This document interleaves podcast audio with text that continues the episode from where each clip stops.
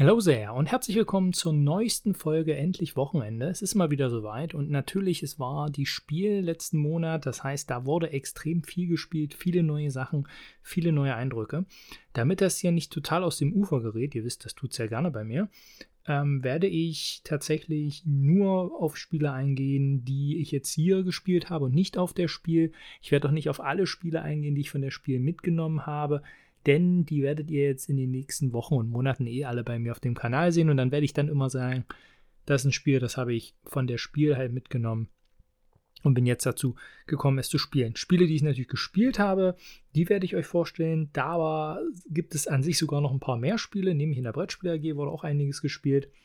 Da werde ich aber noch mal ein separates Video, glaube ich, machen, weil ich mir so überlegt, so alle zwei, drei Monate so ein Recap ähm, da die AG ja nur alle zwei Wochen ist, da also dann 90 Minuten laufen kann, sonst wäre es noch 45 Minuten und 45 Minuten in meinen Augen lohnt sich nicht. Ja, und äh, deshalb habe ich dann noch nicht so viel zu berichten und werde das dann halt mal komprimiert zusammenlassen. Also ich berichte euch über die Spiele, die ich wirklich gespielt habe. Ja, Zeit ist eh gerade knapp. Wenn ihr meinen Instagram-Kanal verfolgt, ja, ich bin jetzt auch bei Instagram, äh, muss aber sagen, das ist etwas, was sehr stiefmütterlich von mir bedient wird, weil es ist nicht ja, eigentlich so mein Medium der Wahl, wenn es um Brettspiele geht. Ähm, aber es ist trotzdem eine gute Möglichkeit, sich auch ein bisschen zu vernetzen. Und ja, da habt ihr auch dann die Möglichkeit, immer mal zu gucken, was hier so los ist. Nämlich letzte Woche kamen zwei große Sammelbestellungen ein bei mir. Ähm, das eine ist The Ghost We Tricks, da werde ich gleich was zu sagen, und äh, 303 Squadron. Da sage ich auch gleich noch was dazu. Ähm, ja, das eine sind 40 Spiele, das andere sind 9. Ähm, ja, die müssen alle ver schickt und verpackt werden. Gerade war die DRL da eigentlich abholen und gestern hat es gerade so irgendwie geklappt, weil die Frau da dann am Ende sehr fuchsig war. Heute hat es nicht geklappt, die kommen nachher nochmal. Oh, das macht die Sache noch zusätzlich stressig. Aber da war ich jetzt die letzten Tage fleißig am Pakete packen. Das heißt, so viel Zeit äh, möchte ich jetzt hier nicht äh, unnötig investieren, in, über Spiele zu reden, über die ich eh schon öfter gesprochen habe, oder über Spiele, die dann halt in den nächsten Monaten noch häufiger drankommen. Gut, also Instagram habe ich schon gesagt. Was es auch jetzt gibt, ist seit diesem Monat oder seit letzten Monat ein Podcast-Kanal. Da mache ich aber keinen exklusiven Content zu, also bisher nicht, habe ich auch eigentlich nicht geplant, sondern einfach haben mich ein paar Leute angefragt, sag mal, es gibt ja so ein paar Formate, wie hier zum Beispiel Endlich Wochenende, wo du eigentlich ja über die Spiele quatschst und wo es nicht so wichtig ist, auch das zu sehen, ob ich da jetzt in die Box reinhalte oder nicht. Das sehe ich total auch so. Und wäre es dann nicht möglich, irgendwie einen Podcast zu machen, da spart man Datenvolumen, wenn man unterwegs ist. Ja, und das ist für mich einfach eine leichte Sache. Ich lade da die Tonspuren hoch, all das nichts Exklusives, aber wenn ihr sagt, ihr wollt mich und meine Formate lieber unterwegs hören, habt ihr die Möglichkeit, ähm, das via Spotify aktuell zu machen. Also bei Anchor FM habe ich das hochgeladen. Ähm, Wollte es eigentlich auch gerne für, für Apple, aber da gibt es nach wie vor so ein bisschen Probleme, weil ich halt auch kein iPhone habe. Und ja, aber das kriegen, kriegen wir irgendwie auch noch hin, aber zumindest Spotify könnt ihr mich jetzt schon hören. Link in der Beschreibung. Als Instagram, Spotify.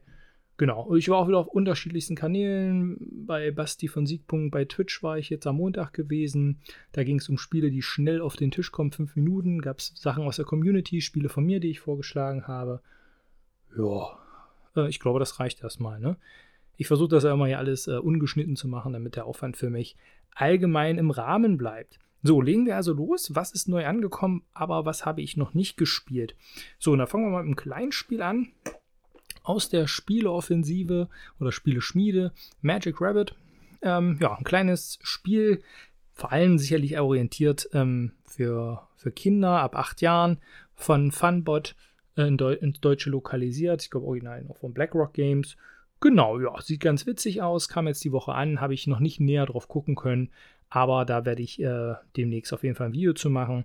Denn gerade in Vorbereitung auf das Weihnachtsfest sind ja doch einige interessiert. Also da bemühe ich mich auch dieses Jahr ein Video zu machen, ja, mit so Tipps für den Weihnachtseinkauf und zu verschenken. Ein anderes Spiel in der Riege der Escape Rooms kam gerade eben an. Im Calling Card Murder Mystery Escape Game von Key Enigma. Das ist, glaube ich, ein spanisches Unternehmen, wenn ich mich nicht ganz irre. Genau, also typische Escape-Spiele ab 14 Jahren, ein bis sechs Spieler, acht Stunden Plus soll man dafür brauchen. Hat mich angesprochen in der Kampagne. Ähm, das Problem mit diesen Escape-Spielen ist, ich mag die total, die machen richtig Spaß, aber da fehlt mir eigentlich so die, die feste Kerngruppe für, ähm, um daher mal regelmäßig diese ganzen Escape-Room-Spiele, die ich hier liegen habe, ähm, abzuarbeiten. Das ist ein bisschen schade, weil ich eigentlich richtig Lust drauf habe, aber da hoffe ich, dass sich ja irgendwann mal so eine, ja, eine Spielgruppe für entwickelt, wo man sich vielleicht einmal im Monat trifft und dann immer so einen Fall spielt. Ähm, damit ich da mal nachkomme, denn ich habe immer wieder richtig Lust drauf, aber die Zeit fehlt halt leider. Genau, also auch ein Kickstarter-Projekt ähm, und auch auf Englisch, ja. So. Dann kommen wir zu drei großen Titeln, die noch angekommen sind. So, fangen wir mal mit dem dicksten Paket an. Ja, passt gerade so rein. 303 Squadron. Ja, ähm, das 303. Schwadron der englischen Luftwaffe ist in Großbritannien recht berühmt. Das waren nämlich ähm, polnische ja, Exilsoldaten. Ja. Polen war ja besetzt vom Dritten Reich und die haben in der Luftschlacht von England, ich glaube, die höchste Abschussquote ähm, der Royal Air Force gehabt. Ja, und ähm, in, darum geht es in diesem Spiel. Richtig coole Miniaturen. Ähm, bei Instagram werdet ihr, na, wahrscheinlich morgen oder heute, ich weiß nicht, ob ich es noch schaffe, ähm, auch ein paar Bilder ähm, vom Material und so sehen. Äh, habe ich gestern geschossen, als ich das Spiel ausgepackt habe. Sieht materialtechnisch richtig geil aus. Es gab ein deutsches Übersetzungskit, das heißt, dort gibt es ja, tonnenweise Karten, Würfel, viele Miniaturen. Ja, und da gibt es halt Luftschlacht in England. Ein, ein Spielkonzept, was es ja ganz selten, also eigentlich grundsätzlich finde ich im Brettspiel nicht so viel gibt und dann noch hier in Kooperativ. Ähm, ja, da habe ich richtig Bock drauf. Sieht auf jeden Fall richtig schick aus ja, war auch ein längerer Prozess, ähm, gab dann unzählige Erweiterungspacks noch zu. Genau genommen drei, richtig. Unzählig. Ja, gibt andere Spiele, wo es schlimmer ist, wo es dann auch andere, ne, Stukas und andere Fliegerklassen. Also, das ist für Leute, die sich so für Luftfahrt und ähm, Luftkriegsführung im Zweiten Weltkrieg interessieren, ist das, glaube ich, ein Eldorado. Die Miniaturen sehen richtig schick aus, äh, wenn man die jetzt noch bemalen könnte. Obwohl ich sagen muss, ne, hier so diese Royal Air Force Zeichen oder sowas zu machen, ja, das würde ich vielleicht sogar auch noch hinbekommen. ähm, ja, also freue ich mich schon drauf. Also das sieht echt schick aus, sehr interessant. Ähm, ja, und werdet ihr bald hier auf dem Kanal sehen. Ich habe gestern schon ein bisschen in die Regeln reingeschmückt. Das sind, glaube ich, 18 Seiten. Also das ist äh, überschaubar eigentlich. Genau, also da werdet ihr in den nächsten, also ich schätze mal in diesem Monat auf jeden Fall ein Vorstellungsvideo von mir zu sehen. Und ich will es eigentlich versuchen, nächste Woche schon auf den Tisch zu bekommen. Mal gucken, ob ich das zeitlich schaffe. Gut, also das dazu. Ein anderes Spiel, was ursprünglich auch mal ein Kickstarter war, aber ich jetzt nicht bei Kickstarter geholt habe, sondern ähm, ich glaube bei Milan Spiele war es. Die haben das rausgehauen für wirklich wenig Geld. Ja, Night of the Living Dead ist ja ein bekannter Horrorfilm. Ich selber bin ein totaler Angsthase, das heißt Horrorfilme kenne ich mich gar nicht mit aus. Aber ist natürlich erstmal ein super Hingucker und ist ein Zombie-Side-Spiel. Also ein Spiel mit Zombie-Side-Mechanismen, was aber laut Aussagen verschiedener Leute, die halt Fans ähm, auch so dieses ganzen Genres sind, ähm, der Horrorfilme eigentlich dieses Filmgefühl ähm, sehr gut einfängt. Ja, und ja, für den Preis konnte ich halt nicht Nein sagen. Ist aber ein Spiel, wo ich jetzt schon weiß, das wird auf, er, auf jeden Fall erstmal länger im Regal stehen, äh, weil jetzt so viele andere Spiele und Projekte da sind. Äh, Interesse habe ich auf jeden Fall, das ist aber bei den Zombie-Side-Spielen allgemein so.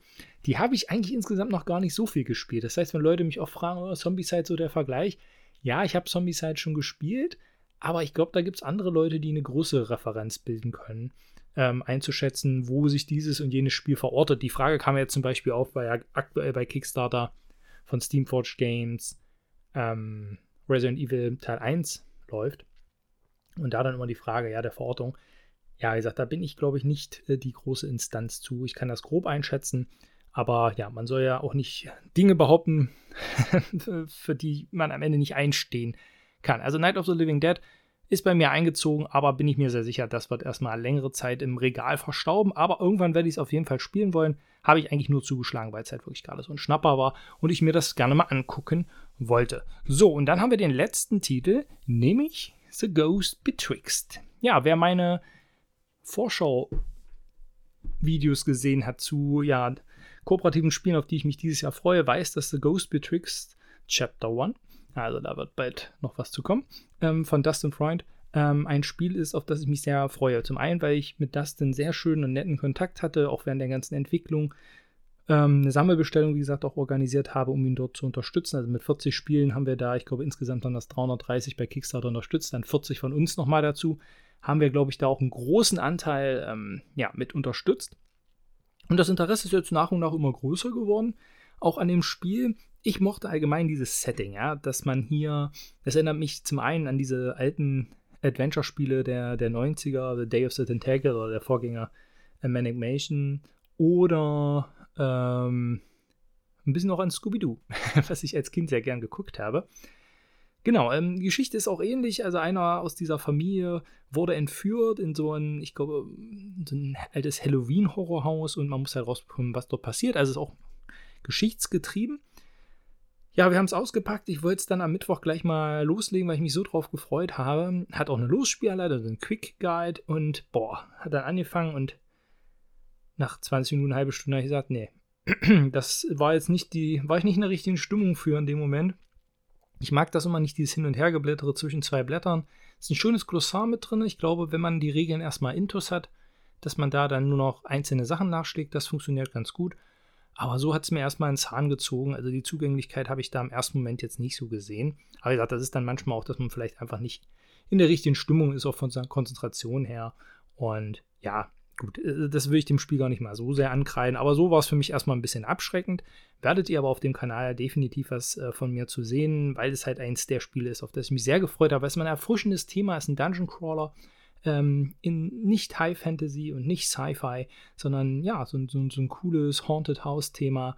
Ähm, ja, und allein schon auch, weil es so ein schönes Liebhaberprojekt von dem Dustin ist, wird es auf jeden Fall viele, viele Chancen bei mir bekommen, ein ja, sehr schönes Spiel in meiner Sammlung zu werden.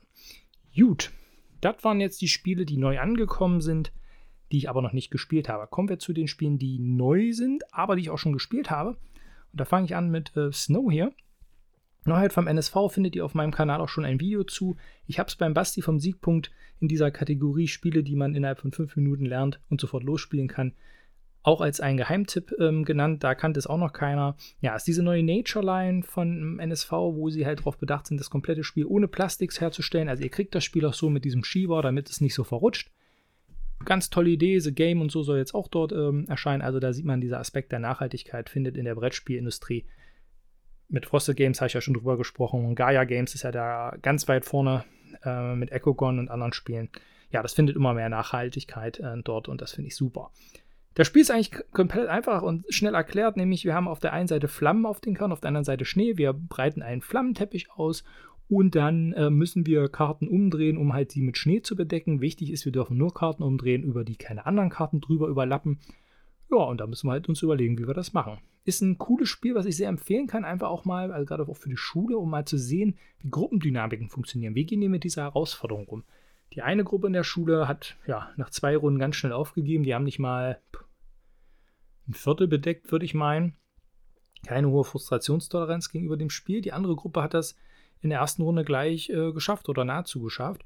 Ähm, ja, ich habe es jetzt in verschiedenen Runden gespielt, hat bisher immer Spaß gemacht. Die Leute fanden es interessant. Also dem Steffen Bendorf, dem Entwickler ja auch von The Game, ist hier wieder ein interessantes Spiel gelungen. Manche sagen, ja, vielleicht in der Riege kontrovers, wie The Game, äh, wie, äh, nicht so wie The Game, äh, wie sie meint. Nein, so schlimm würde ich es nicht sehen. Also, ich finde The Mind eigentlich auch ein interessantes Spiel, aber es ist halt auch so ein Experiment in einer gewissen Weise. Das ist weniger ein Experiment, aber es ist halt interessant, Gruppen zu verfolgen, wie die versuchen, diese eigentlich eher so einfache Aufgabe zu lösen. Also Snow hier, wenn ihr Interesse habt, schaut mal auf dem Kanal vorbei, ist glaube ich ein 10-Minuten-Video. Sind ja auch nicht viele Regeln. So, ein anderes Spiel, was es sehr bald hier als Rezension geben wird, ist Fly Home ähm, von, wie werden sie ausgeschrieben? Äh, ausgeschrieben, ausgesprochen. Helvetik, Schweizer Verlag. Ähm, ganz nette Leute auch, habe ich ähm, vorher auf der Messe auch in meinem Vorschauvideo mit drin gehabt und hatte ich dann angefragt als Rezensionsexemplar und sie waren so nett, mir das zu geben. Das Spiel selber ist an sich ein kooperatives Memory-System, was ich schon mal grundsätzlich cool finde.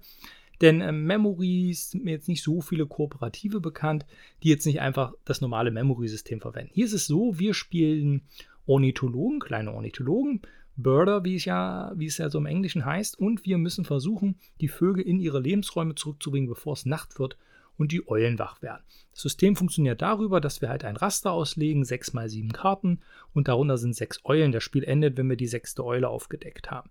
So, und wir versuchen jetzt Vögel zu finden, aber nicht wie beim normalen ähm, Memory ist es so, dass wir den gleichen Vogel suchen. Wenn wir nämlich den gleichen Vogel, jeder Vogel ist zweimal drin, finden, dann ähm, ist unser Zug sofort zu Ende. Sondern wir versuchen Vögel zu finden, die ähnliche Eigenschaften haben. Was für Eigenschaften das sind, das wird am Anfang des Spiels bestimmt und später in der schwierigeren Variante äh, wechselt das auch währenddessen. Das sind Schnabelform, Schnabelfarbe, Gefieder, sind es Zugvögel oder bleiben sie lokal? Also alles so eine Sachen. Ähm, verschiedene Kategorien und wir müssen drei Karten aufdecken und immer dann, wenn eine Kategorie bei allen dreien vorhanden ist, dann dürfen wir einen davon in seinen Lebensraum zurückbringen. Also ein interessanter ähm, Memory-Mechanismus und das Spiel kann man natürlich mit den insgesamt 16 Vögeln, also insgesamt ja dann 32 Karten plus vier Ferngläser, das sind so eine Joker und halt die Eulen, kann man das Spiel natürlich auch ganz normal kooperativ, äh, schön, nicht kooperativ, äh, auch unkooperativ im normalen Memory spielen, indem man einfach die Vögel sucht. Aber hier kommt durch diesen Aspekt, dass wir uns die Eigenschaften, was die essen und so, dann auch merken müssen, natürlich auch noch mal so ein unterschwelliger Lerneffekt ähm, heraus. Und das Spiel orientiert sich natürlich vor allem an Familien. An der Seite der Box steht dup, dup, dup, 6 bis 99 Jahren. Ja, das kann ich mir echt gut vorstellen. Also mein Sohnemann, der ist ja auch totaler Vogelfan. Äh, ganz wichtig für uns ist der Rotmilan drin, denn hier in meiner Heimat in Halberstadt es hat die höchste Rotmilan-Population Deutschlands oder der Welt sogar, glaube ich haben auch das Deutsche Rotmilan-Zentrum hier. Und genau, ein majestätisches Tier und da hat er sich super gefreut, dass der da mit drin ist. Also für Leute, die sich halt so für Vögel interessieren, Birding, ähm, auch ein sehr schöner Film, der ist im Deutschen ein Jahr vogelfrei mit Jack Black. Der Titel ist eine Katastrophe. Im Englischen heißt er, glaube ich, nur Birding, ähm, der auch so ein bisschen diese Liebe der Leute zur Beobachtung der Vögel und zum Hören der Vögel zeigt. Ähm, sehr zu empfehlen. Ne? Das Spiel hat mir auch sehr gefallen. Ne? Also vor allem auch für den Preispunkt, da macht man sich ja nicht Arm mit, äh, schön illustriert und ja, nebenbei noch so einen kleinen, süßen pädagogischen Effekt mit dabei. Und wenn man mal Memory spielen will, aber kooperativ, ist das schon mal eine Empfehlung von mir. Aber sagt, seht da bald nochmal ein genaueres Regelvideo dazu. So, und dann haben wir noch einen einzigen Titel, der hier auch noch ja, mit zu erwähnen wäre, nämlich Rescuing Robin Hood. So, das war für mich ein Überraschungshit, also für mich persönlich, ähm, ein Hit auf der Messe. Ähm, was ich ja durch Zufall entdeckt habe, da habe ich auch schon im Essen-Video was dazu gesagt, ähm, also zu meinem Recap, dass mich das Spiel sehr überrascht hat. Ähm, ich habe auch ein Regelvideo schon dazu, um, um, um auch dieses Spiel halt hier von Bryce Brown ein bisschen zu unterstützen, denn das hat Liebe verdient. Sein schönes Spiel im ja, Familienbereich, gehobener Familienbereich vielleicht, wenn man es dann mit den Challenge-Karten spielt. Ja, worum geht's? Wir spielen halt die Merry Men. Robin Hood wurde gefangen genommen und wir müssen ihn befreien. Dabei benutzen wir an sich einen Deckbuilding-Mechanismus. Wir haben fünf Tage Zeit. Die ersten vier Tage versuchen wir halt unser Deck zu verbessern, indem wir andere Dorfbewohner befreien. Wir fangen halt an mit so einer Truppe von Dorfbewohnern, die jetzt nicht so talentiert sind. Und wir versuchen sie zu befreien. Dabei werden sie halt von Gegnern bewacht, die als Stapel gestackt sind. Wir sehen immer nur die oberste Karte und dann haben wir drei Angriffsmöglichkeiten. Zwei davon dürfen wir pro Runde benutzen. Die eine Angriffsmöglichkeit ist ein Push-Your-Luck-Mechanismus. Das heißt, wir müssen immer nach jeder Karte entscheiden, wollen wir weitergehen. Unser Wert muss immer höher sein als die der Karte, die wir versuchen zu besiegen. Schaffen wir es irgendwann nicht mehr, dann werden alle Karten, die wir halt in dieser Reihe ähm, eigentlich schon besiegt haben mit dieser ähm, blauen Push-Your-Luck-Mechanik äh, wieder zurückgelegt. Dann haben wir die grünen. Da ist der Mechanismus recht simpel, dass man sagen muss, vorher, bevor man alle Karten gesehen hat, oder wenn man sie durch Scouting gesehen hat, dann natürlich hat man den Vorteil, dass man es genau berechnen kann. Aber sonst, dass man halt sagen muss, okay, ich schaffe jetzt vier Karten mit meinem grünen Wert. Schaffe ich das super, schaffe ich es nicht, kommen die alle wieder zurück. Und dann haben wir noch den roten, das ist All or Nothing, also ihr müsst den ganzen Stapel mit dem roten Wert besiegen können. Dadurch muss der rote Stapel sehr hoch sein. Das funktioniert dadurch, ein interessanter kooperativer Aspekt. Wenn wir den roten Angriff selber nicht nutzen, bekommt unser nächster Spieler in der Runde meine roten Werte noch mit dazu. Somit können wir dann halt uns gegenseitig hochpushen. Ja, und am fünften Tag stürmen wir dann halt die Burg mit diesem starken Deck, was wir uns dann entwickelt haben. Also mit den starken, also wir haben dann nur noch vier Angreifer ähm, und, und greifen dann an, auch mit diesen Werten. Ja, ein schönes Spiel, schönes Artwork, cooles Thema. Robin Hood geht immer. Und ja, sehr zugänglich. Also ich finde es ein schönes Gateway-Game. Würde mich freuen, wenn es auf Deutsch käme. Ich habe es ähm, Frank von der Spiele Offensive und Spieleschmiede schon vorgeschlagen, dass es ein schönes Spiel wäre auch für den deutschen Markt.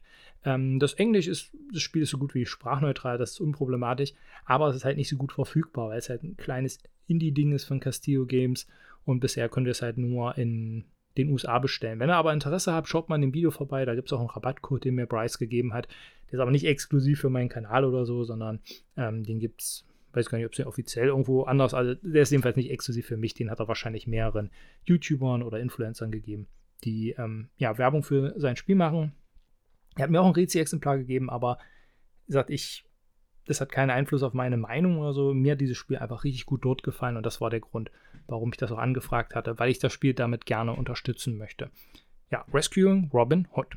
So, jetzt kommen wir zu Titeln, die schon länger da sind. Ähm, und da möchte ich schnell einführen und nochmal dran erinnern: Phantom the Card Game. Ihr habt jetzt gerade noch die Möglichkeit, heute ist der letzte Tag ähm, bei Kickstarter, wo das Spiel läuft, sind nur noch ein paar wenige Stunden. Und genau, ähm, die kleine Erweiterung könnt ihr euch holen. Ihr könnt euch das Basisspiel holen. Ich sagt, ich mag es, ein cooler Deckbilder in diesem Superhelden-Setting. Äh, für mich unverbrauchter, erheblich unverbrauchter als die ganzen Marvel-Sachen. Genau, also guckt da unbedingt mal rein, äh, wenn ihr Interesse dran habt. Wie gesagt, heute die letzte Chance. Ähm, das Spiel ist halt auch nichts für den Massenmarkt. So, das heißt, ähm, danach werdet ihr erstmal wieder bis zum nächsten Print, der nächsten Erweiterung, die es hoffentlich dann geben wird, nicht so die Möglichkeit haben, da nochmal ranzukommen. So, ein anderes Spiel, das schon abgelaufen ist, aber ich auch gespielt habe, ähm, ihr auch, ähm, so, jetzt hat es fokussiert. Äh, ja, ein anderes Spiel, was ich ähm, als Erweiterung auch hier gezeigt habe, World Camera, nämlich die B-Movie Expansion, habe ich dadurch auch wieder mal ein bisschen spielen müssen. Nach wie vor ein lustiges Spiel, sehr thematisch. Ich habe gesehen, in Essen waren viele Leute immer wieder am Stand von Mel. Und äh, auch die Kickstarter-Kampagne ist richtig gut gelaufen. Also ich habe da die Hoffnung, dass da noch mehr kommt. Wie gesagt, sehr, sehr lustig und vor allem aber auch thematisch äh, umgesetzt. Ähm, ja, also ein richtig schönes Spiel. Also dem gönne ich das total, dass die da jetzt einen größeren Erfolg auch finanziell mitgemacht haben mit der Erweiterung. So, dann habe ich ähm, diese Woche mit einem befreundeten Kollegen-Ehepaar ähm, erstmals zusammen gespielt und beide Harry Potter-Fans auch damit groß geworden, ähnlich wie das bei mir ja der Fall ist. Und genau, da haben wir das gespielt. Ja, ich habe, ich sag, ich nenne dieses Spiel auch sehr gerne als ein super Gateway-Game für Deckbuilding-Spiele. Gab es letztens äh, auf einem anderen Kanal auch, Mensch, äh, will man denn das, dass immer mehr Leute ins Hobby kommen? Ich verstehe diese Einstellung ehrlich gesagt, ehrlich gesagt nicht so sehr. Ich finde es eigentlich toll, wenn mehr Leute Verständnis oder ja, Begeisterung für dieses Hobby haben können. Warum soll das was Exklusives für die Leute, die es bisher machen, sein? Das verstehe ich nicht. Und äh, dieses Spiel eignet sich ganz hervorragend dafür, Leute da halt mit ranzuholen. Es ist schnell erklärt, schnell gespielt, dadurch, dass man die sieben Schuljahre durchspielt und nach und nach das Spiel immer komplexer wird, ähm, übermannt es die Leute nicht mit den Regeln. Ja? Ich finde ja immer, wenn man das spielt als erfahrener Deckbilder und ähm, ja, Brettspieler, dann sagt man, oh Mensch, ist das profan. Aber ich habe auch wieder bei lieben beiden gemerkt, die auch schon Spiele gespielt haben, Siedler von Katan und sowas, ne? also die schon Interesse an Spielen haben, dass es dann doch für, für Nichtspieler auch doch schon ja, eine gewisse Motivation und Stärke braucht, dort reinzukommen. Vor allem, wenn man jetzt keinen Erklärbären hat wie mich dabei. Obwohl ich halt sagen würde, es ist eigentlich total einfach und simpel. Das Spiel hat auch seine Probleme. Gerade so in den höheren Levels dauert es dann halt länger, als es sein müsste. Aber es schafft Begeisterung durch das Thema und hat einen einfachen Deckbuilding-Mechanismus, ähm, der halt zeigt, wie dieses ja, Genre oder wie man dort so reinkommen kann. Also ähnlich wie Robin Hood zieht es auch über die, den Namen, über die Franchise. Aber im Grunde genommen, ja, wirklich eine schöne runde Sache. Für Einsteiger und Familien kann ich dieses Spiel nach wie vor sehr empfehlen. So, und dann haben wir Marvel United mal wieder gespielt. Das kannte ähm, der Heiko, mit dem ich ja auch jetzt immer Mittwoch spiele, der kannte es noch nicht, haben wir gespielt. Hat ihm auch sehr gefallen. Ja, es ist, ist auch ein leichtes Spiel, gehobenes Familienniveau. Ähm, es wird ein bisschen komplexer, wenn man halt die Stretch Goals und die Erweiterung hat, weil da die Gegner und auch, ja, vor allem die Gegner dann doch noch ein bisschen schwieriger und nicht so einfach zu knacken sind. Aber auch hier gegen den Taskmaster äh, haben wir verloren, auch wenn es am Ende knapp war, aber wir haben es wir auch verloren. Also auch hier kann man schon gegen diese drei Bösewichte, die drin sind, verlieren. Sieben Hellen hat man zur Verfügung. Ich finde das eine schöne, gelungene Einsteigerbox. Ja, mit so 30 Euro auch ein fairer Preis. Ähm, ja, und Marvel ist halt etwas, ob man es mag oder nicht, was halt in der Lebenswelt total präsent ist und das zieht damit eigentlich auch immer. Ja, und deshalb ähm, auch von mir eine Empfehlung, wenn ihr euch für Marvel interessiert, ein Miniaturenspiel, das werdet ihr mit großer Sicherheit auch auf meiner Weihnachtsliste sehen. Ja, und dann ein Spiel, was mich den ganzen Monat beschäftigt hat, weil ich es einfach ja, ähm, endlich mal auf den Kanal bringen wollte, nämlich D-Day Dice, Second Edition. Also ich habe die Woche das Regelvideo hochgeladen und dort schon sehr viele Kommentare gekriegt. Davor wurde ich auch immer wieder auf das Spiel angesprochen, gesagt, du magst das doch so, kannst du es mal zeigen mit den Regeln und so, ob das was für uns ist. Gesagt, getan. Jetzt findet ihr es. Äh, es war viel Arbeit, weil ich mich halt auch durch die ganzen Erweiterungen durchgefuchst habe, um halt auch sagen zu können, ob es sich lohnt oder nicht. Also, wenn ihr Interesse an dem Spiel habt oder euch das Spiel schon gefällt, aber ihr euch nicht sicher seid wegen der Erweiterung, schaut mal dort rein äh, in das Video. Da war mir auch total klar, da wirst du keine 1000 Klicks mit abholen oder was auch immer. Darum geht es mir ja auch gar nicht. Mir geht es darum, dass dieses Spiel ähm, noch ein bisschen mehr ja, Anerkennung findet, denn ich finde, als eine tolle thematische Umsetzung von von diesem Kniffelmechanismus.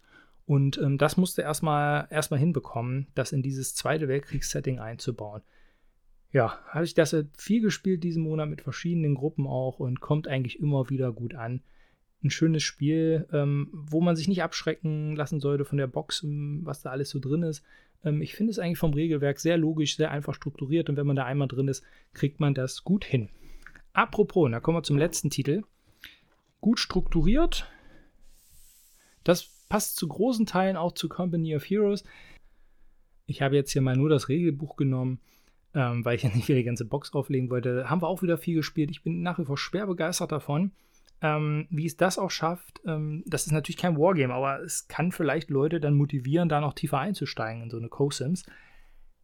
Wie gesagt, das ist es nicht. Es ist sehr zugänglich, es setzt das Computerspiel sehr schön um und es funktioniert kooperativ auch sehr gut. Da kann man noch ein paar Stellschrauben machen, da sind ein paar Sachen noch unklar, wo man das dann über Hausregeln regeln muss, was ich nicht so schlimm finde, aber das wäre natürlich schön, wenn das konkreter wäre, dann für alle, dass man da einheitliche, ja, ein einheitliches Spiel am Ende hat. Aber so in Summe ist das echt ein geiles Spiel, äh, was mir richtig viel Spaß macht und ich euch äh, wirklich wärmstens empfehlen kann, wenn ihr euch für das Computerspiel interessiert habt und wenn ihr mal so ein ein Kriegsspiel äh, sucht, ich bin mir sehr sicher, dass das auch konfrontativ hervorragend funktioniert. Dafür ist es auch entwickelt worden. Aber kooperativ macht es richtig Laune. Gerade auch dieses Sichtkonzept, dass ich lange Zeit nicht weiß, wann die Gegner kommen, finde ich richtig geil. Ähm, dann auch Sichtlinien und so. Ne? Also die KI, gerade wenn man die schweren spielt, werfen die einen echt zu mit Massen an Gegnertruppen und man muss schon gut überlegen, was man dort macht. Man spielt halt auf Siegpunkte. Was ich mir noch wünschen würde für die Zukunft sind mehr Szenarien, so Verteidigungsszenarien zum Beispiel, dass man eine Position halten muss. Da gibt es ein Szenario, das haben sie schon, da geht es dann so das Tiger angreifen. Da wünsche ich mir noch mehr. Und für die Zukunft wäre halt cool, bisher kann man halt nur gegen die Deutschen spielen und da wäre es halt cool, wenn man in Zukunft halt auch gegen andere Fraktionen dort kämpfen kann, sodass man die Deutschen auch mal spielen kann. Fraktionen spielen sich wirklich unterschiedlich, haben unterschiedliche Stärken und Schwerpunkte kann ich bisher nur Positives zu sagen. Ich freue mich auf die Version 1.5, die nächstes Jahr bei Kickstarter starten soll. Und da haben dann alle auch die Möglichkeit, die den ersten nicht mitgemacht haben, mit einzusteigen. Alles klar. Das war mein Überblick zu endlich Wochenende. Ich hoffe, ich konnte euch wieder einen schönen Überblick geben. Schreibt gerne in die Kommentare, was ihr so gespielt habt, was so für euch Highlights waren. Lese ich gerne mit. Oder schreibt mir eine Mail, machen ja auch viele sehr gerne. Ich freue mich über jede Form von Interaktion. Ich wünsche euch eine schöne Zeit. Bleibt gesund. Bis dahin. Ciao.